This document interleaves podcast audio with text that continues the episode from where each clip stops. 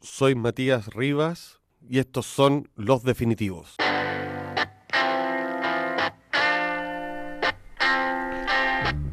Hola, estamos en una nueva versión de Los Definitivos. El invitado de hoy día es el poeta y antropólogo Yanko González, autor, entre otros libros, de Metales Pesados, Alto Volta y actualmente acaba de salir su antología Objetivo General. Hola Yanko, ¿cómo estás? Hola Matías, ¿cómo estás tú? Muchas gracias por la invitación.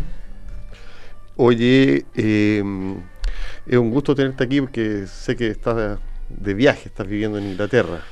Estaba, estuve viviendo en Inglaterra un par de años y ahora um, estoy, estoy en los trámites del regreso. Se puso un poco, además, complicado en, en Inglaterra. Yo tenía además eh, estaba con permiso de la universidad donde yo hago clases, la Universidad Austral de Chile.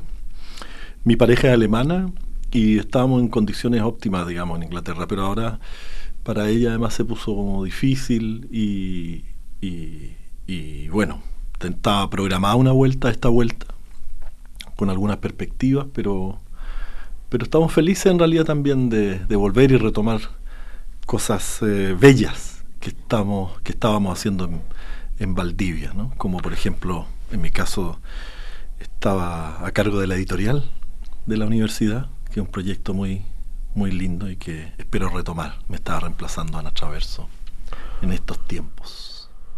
Oye, em, para ir directo a, tu poesía, que es el tema que nos convoca hoy día a conversar, te quería preguntar ¿De dónde viene, de alguna manera, esta poética tuya que se ha hablado de, que, habla de, las tribus urbanas, donde aparecen muchas voces, donde aparecen voces estridentes, desde metales pesados en adelante, conforman los libros como, de alguna manera, como de una coreográfica, en el sentido que no solo las voces parecieran moverse, no solo hablar. Sí.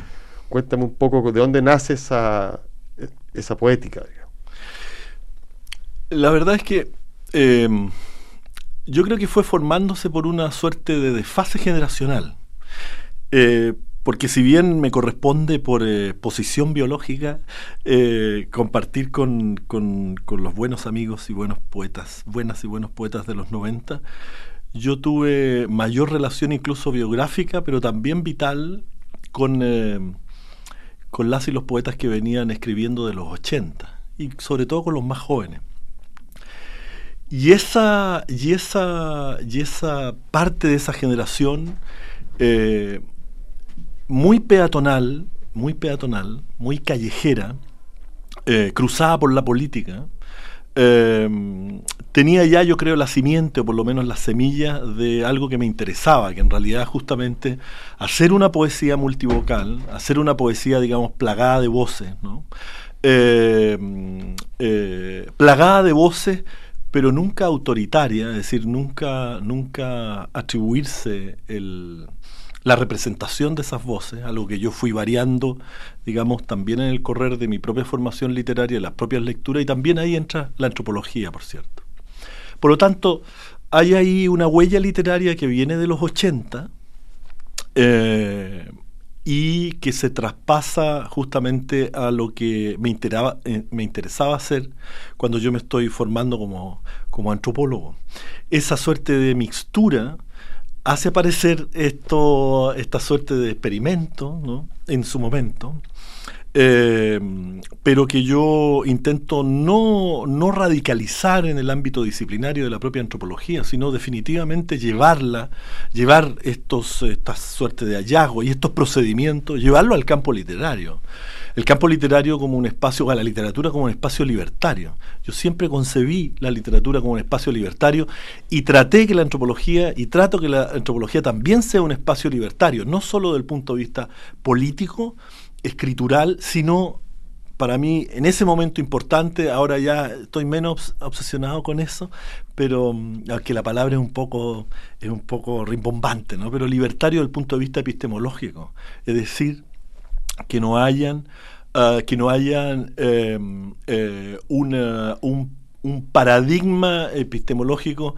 que pueda anular ¿no es cierto?, las diversas, los, las, diversas, las diversas maneras de concebir el cómo se construye conocimiento. De otra, de otra manera quizás queda más, más remilgada, pero en el fondo es, una lucha contra el etnocentrismo epistemológico. ¿No? Y eso plasmado en, en, en, poesía. Bueno, eran, eran también los afanes y, con mucha pasión y mucha también convencimiento de, de y, que, cruzan mi, mi, primer libro, Metales Pesados. Oye, y, también ahí hay un cruce con, con artes visuales también, ¿no? Con, es una poesía que está representada, es un libro que no es convencional, digamos así. Eh, y eso también de alguna forma viene de, de las generaciones anteriores, ¿no? Sí, Claro. Viene justamente, bueno, yo, yo alcancé a compartir, por ejemplo, ya biográficamente con, con Sergio Parra, eh, con Alexis Figueroa, con Jesús Sepúlveda alcancé a compartir con, con, ellos más. Y bueno, con Malú Riola, que yo la admiraba mucho también, alcancé a compartir con ellos, por lo menos hablando en Santiago, porque después yo tuve una experiencia, se fue cruzando mi experiencia entre el sur y Santiago, porque mis padres vivían en Santiago, yo estaba estudiando en el sur, entonces ahí hay una suerte de mix. Pero efectivamente viene de lo que ellos también heredan. Recuerda que la, por ejemplo, la revista Piel de Leopardo de Jesús Sepúlveda tenía incluso hasta gráficamente, conceptualmente, estaba muy maridada con lo que estaba haciendo eh, crítica cultural, a Lady Richard, y venía de esa, de, ese, de esa sensibilidad. Pero la cuestión gráfica y esta obsesión también por la visualidad viene básicamente también por cuestiones biográficas. Mi padre trabajaba en la editorial universitaria, transportaba libros, y por lo tanto a mí el libro como objeto, como continente antes que como contenido, eh, me obsesionó eh, afiebradamente desde siempre. Por lo tanto, la, publicación de Metales Pesados de 1998, pero yo venía trabajando en ese libro, ideándolo visualmente y también imaginándolo desde, fines de los 80. Entonces, cuando me encuentro en Valdivia con, el, con Ricardo Mendoza, mi amigo Ricardo Mendoza, editor, eh, imaginamos finalmente lo que salió. Oye, esto no es menor que tus libros eh, vienen de la provincia. O sea, eh, tienen, rescatan no solo las voces que hay en Santiago. Sí. Eso por una parte. Eh, y cuando hay que, decir rescatan voces, también la obra tuya no solo es un conjunto de voces, sino que también hay una cantidad de poemas que constituiste en la provincia y que tienen que ver con temas bien, el suicidio, digámoslo así, con otros temas que, vamos a ir hablando. Pero eh, esta, esta situación de vivir en Valdivia, generar una obra ya, publicarla desde allá, hacer ediciones eh, limitadas, tu libro después de mm. Metales Pesados se llama Alto Volta, que es un libro también bastante peculiar y que habla también de un, de un lugar especial y retirado. Sí. ¿Qué pasa con esa situación de la, distancia? Em, yo, yo siempre lo he dicho, me nacionalicé valdiviano por una opción eh, ideológica y política. Hay, hay, hay ahí una decisión personal, por así decirlo, de, de descentralización eh, y de, descentralización de mí mismo también, ¿no? Es decir, de sacarse el imaginario Martín Rivista, ¿no? Eh, y, parte importante es sacarse el imaginario eh, o el deseo Martín Rivista, ¿no? El que llega de la provincia y conquista Santiago, es hacer el camino inverso. Pero también no es solo el camino inverso, sino, por así decirlo, multilateral y multisituado. Yo me fui de Valdivia, después me fui a vivir cinco años en Barcelona y desde ahí nace el libro Alto Volta. El, Alto Volta nace desde Barcelona, de los, de los, de los, de los graves y de hecho es un chispazo que fue los, los, graves, los graves hechos de, de elegido donde un pueblo entero se levantó eh, contra los inmigrantes, los persiguieron por la ciudad, trataron de quemarlos vivos, trataron de golpearlos, los persiguieron hasta los montes. Es decir, parte de ahí y el libro trata justamente de algo que estamos, que comienza a vivir Chile quizás 10 o 15 años después. Trata justamente sobre la xenofobia, pero no solo sobre la xenofobia, sino, bueno, racismo, clasismo, etcétera, pero también sobre la xenofilia, que es algo que nos interpela mucho a nosotros, porque Eh, a través de la xenofilia también nosotros hacemos operaciones importantes de exclusión, es decir, transformar las, las diferencias en desigualdades. Amamos digamos, a principios del siglo los franceses, los ingleses, ¿no es cierto? Pero en el mismo momento, digamos, los gitanos, o digamos, ¿no es cierto?, nuestra propia diversidad eh, étnica en nuestros pueblos originarios. La xenofilia es importante para entender los procesos de inclusión-exclusión. Más, para ser ¿Podrías precisar el concepto de xenofilia? Bueno, eh, básicamente amar, digamos, o tener, tener predilección, amar a otros, a, otros pueblos, a otras etnias, digamos, eh, por sobre otras, ¿no? Eso es la xenofilia. Es lo, Eso como querer, querer ser, ser eh, los ingleses de Latinoamérica. Claro, eso por ejemplo, hay, hay una xenofilia con respecto justamente a esa, a ese a ese conglomerado nacional. ¿no? Pero volvamos a Alto Volta. Alto Volta es un libro eh, extraño porque, como tú dices, trata sobre la inmigración, trata sobre sucesos que acontecen en otro lugar, digamos. Sí. Y está escrito de una manera que tiene algunos remanentes, podríamos decir, de, metales pesados, pero tiene también un, nuevo estilo, digamos. Sí. Ah, empieza a parecer como una escritura más eh, distante, ¿no? Claro, lo que pasa es que los... Eh, Menos voces, digamos así. O sea, a ver, el material constitutivo de metales pesados fueron entrevistas etnográficas, fueron, digamos, eh, además, observación participante y autoobservación. Yo viví en San Bernardo, ahí aparecen mis amigos, pero aparecen también otras culturas juveniles, en las cuales yo después como por así decirlo, como investigador, eh, eh, me di el afán de, investigarla y transformarla en poesía. Mi, interés nunca fue hacer una tesis, nada. Es decir, era, eran procedimientos para llevarla al campo de la poesía. En Alto Volta, el procedimiento de, de la fuente, las voces ¿no? que pueblan el libro Alto son, son fuentes más que orales son fuentes documentales. Entonces trabajo con archivo histórico y lo que hago es si en metales pesados las voces que aparecen van a pie, como el procedimiento típico cientificista, ¿no? Van a pie de página, y finalmente en metales pesados las voces que están en pie de página se toman, digamos, el libro.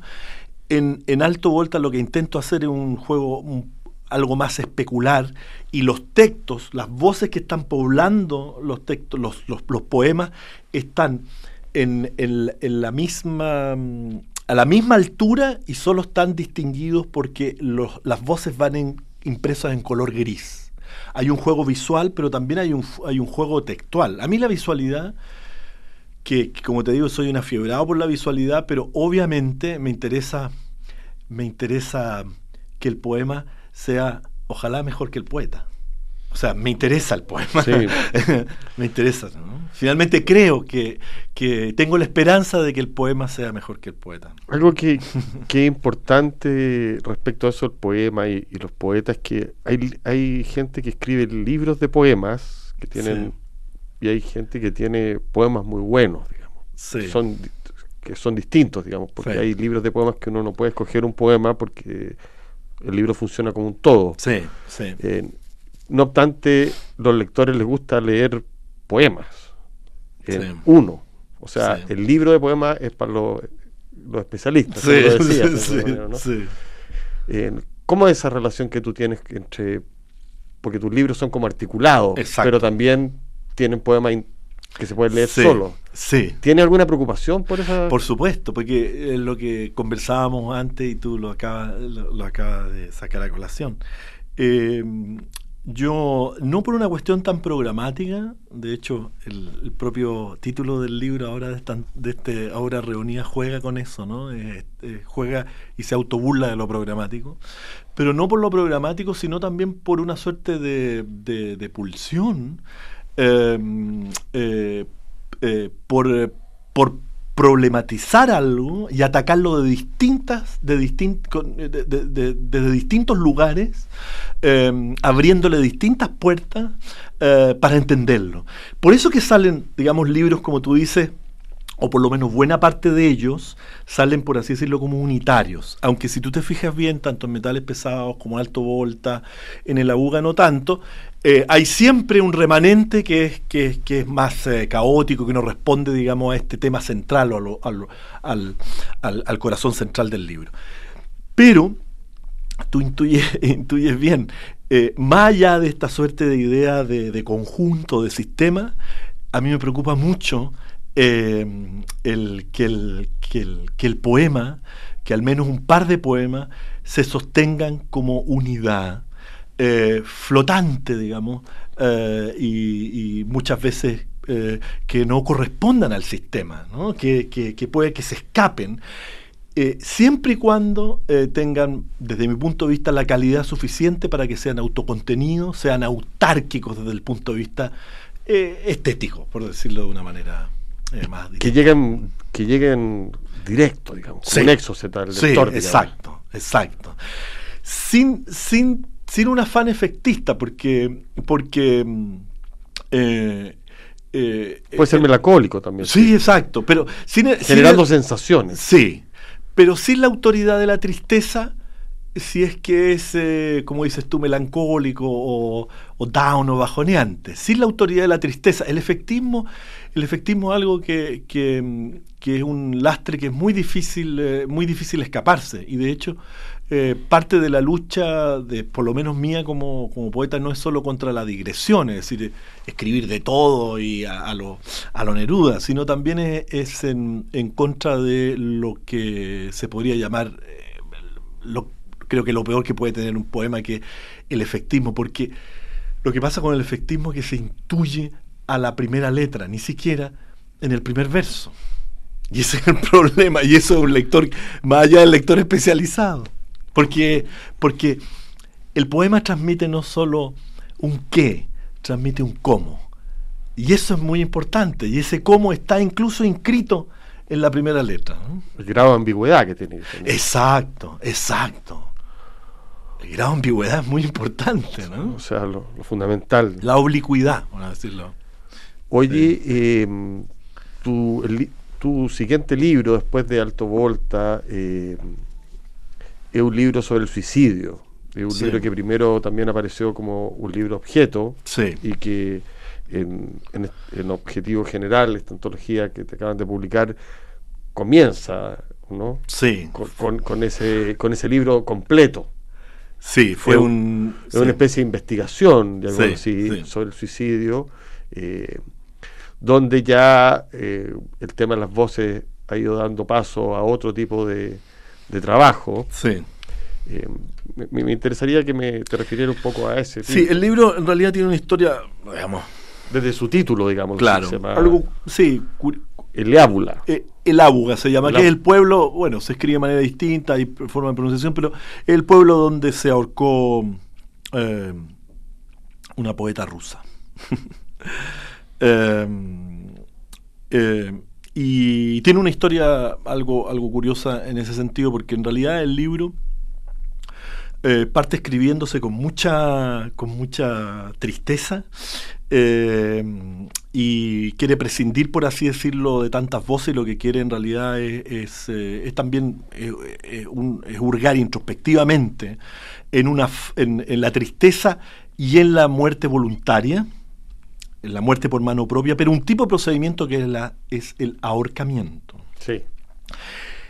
Eh, para mis 40 años yo publico un libro objeto eh, con, eh, con 10 poemas. Eh, yo tenía escrito más pensando en que iba a desarrollar ese libro, pero el libro me hacía, suena un poco cursi, ¿no? pero, pero, pero, pero, puedo compartir. El libro me empezó a hacer un enorme daño, porque en realidad venía ahí del dolor. Entonces me hacía, me empezó a eh, extraordinariamente miserable, me hacía mucho, me causaba mucho dolor el libro.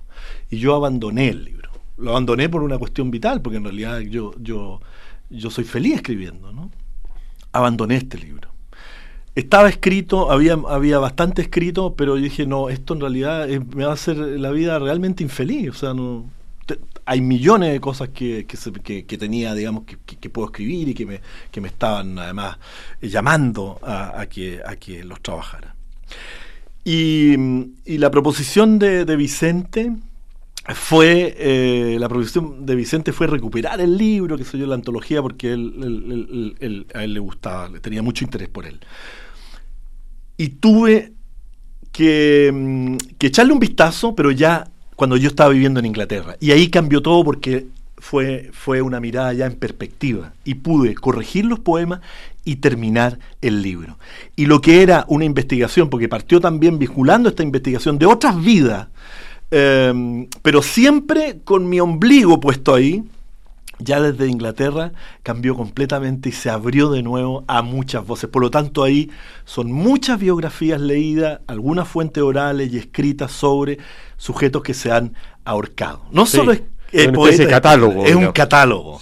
Pero es un catálogo, pero ah, como lo han hecho también muchas otras y otros. Es un catálogo que se digita desde, desde una ficción, eh, desde una ficción pretendida, pero también eh, suena, suena un poco complicado, pero en el fondo eh, es una mirada fenomenológica sobre quienes optaron por el ahorcamiento, por lo tanto los poemas están escritos desde un intento de desplazamiento, desde los ojos, ¿no es cierto?, desde los cuellos de quienes tomaron esa decisión.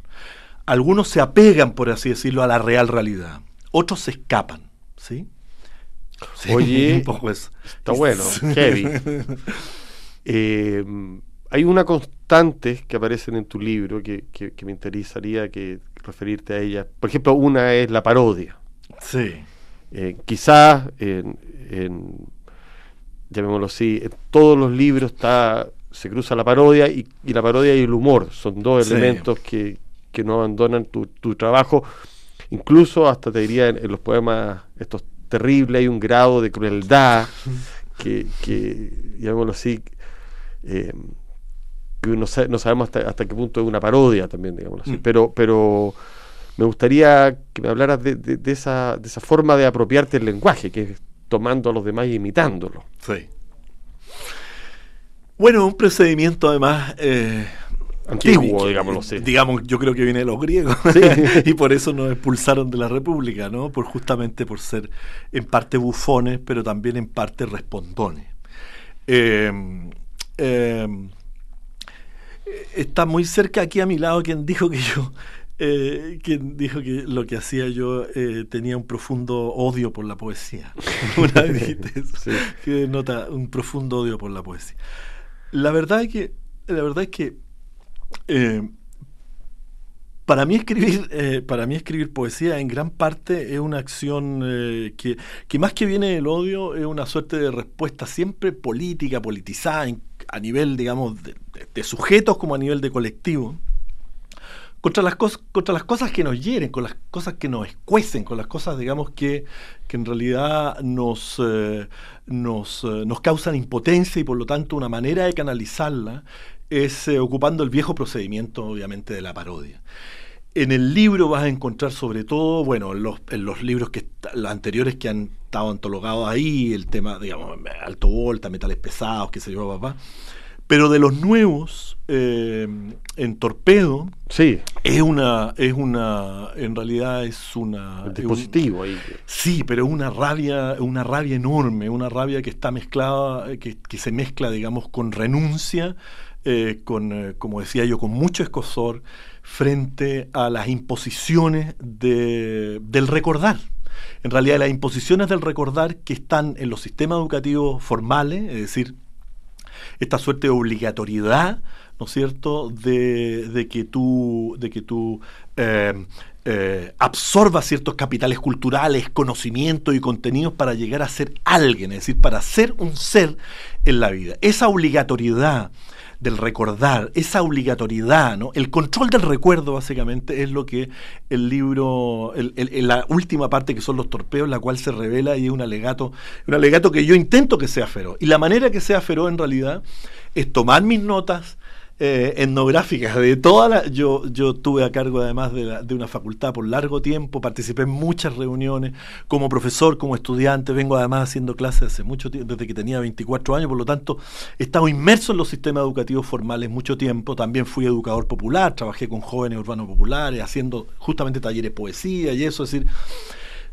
Y ahí, en esa experiencia, en todas esas, esas notas también etnográficas, en las agendas, construí eh, lo que son los torpeos y sobre todo lo que va intercalando, yo creo que lo que te refieres tú, lo que van intercalando los torpeos que son estas narrativas, ¿no es cierto? De suerte de, de, una ventriloquia, digamos, de, sujetos básicamente profesores, facilitadores, conferencistas, a los cuales intento, más que remedar, intento oponerme directamente, ¿no? Pero como parte... Ridiculizar. sí, pero como parte también de, de, un, de, una, de una farsa, que son los sistemas educativos formales y sobre todo, y esto lo pasé como decano en el, en el tiempo del 2011, que, yo, que, que era lo que más me interpelaba, ¿no? Es decir, estar metido en una farsa dentro del sistema de educación superior chilena. Es decir, era una verdadera farsa, es decir, realmente no había una y que era lo que dentro de las demandas que, comenzaron a aparecer eh, al poco tiempo que tenía que ver con la calidad, digamos, era, era, algo, era algo muy grande, muy ambiguo, pero sí apuntaba a eso, en el fondo, esta suerte de comedia ¿no? de los procesos de enseñanza-aprendizaje.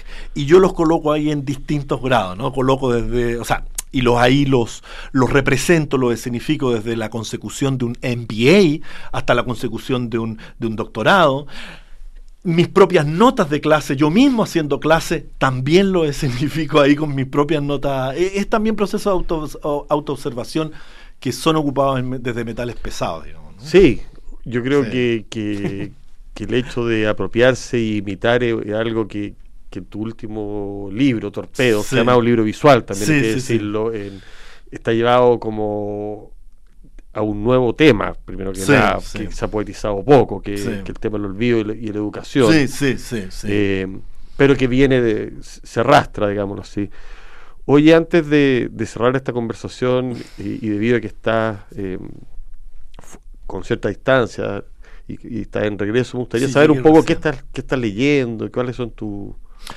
Bueno, acabo de llegar hace cinco días de, de Inglaterra. Fue una experiencia, en, bueno, es un lugar común, pero enriquecedora, eh, producto básicamente de una inmersión cultural. Y la inmersión cultural tiene que ver con el idioma, tiene que ver además con los con, con ciertos eh, con ciertos eh, afanes que yo tenía que yo tenía que hacer en Inglaterra. Básicamente escribir un libro sobre juventud y fascismo. Yo soy juvenólogo, trabajo en antropología histórica y la juventud, entonces tenía que escribir un libro sobre juventud y fascismo o proceso de fascistización en Chile y España, cuestión que terminé, terminar estos libros de poesía y además hacer este proceso de inmersión en, eh, en el inglés, mejorar mi inglés y eso fue bello porque en realidad las maneras en que yo, que yo ocupé, no solo haciendo cursos formales de inglés y eso, sino relacionándome con la población inmigrante y también con otros poetas y traductores eh, eh, que vivían en la ciudad eh, en, que yo, en que yo vivía. Entonces, básicamente fue una inmersión en la lengua a través de la poesía, que, es la manera, yo creo, más feliz de, de de dialogar, digamos, con otra cultura. Por lo tanto, me interesó la tradición del, del norte, eh, Banting, por ejemplo, Banting, que, que es eh, que un poeta eh, muy cerca de la ciudad Newcastle, donde yo, donde yo estaba viviendo hace, algunos días atrás.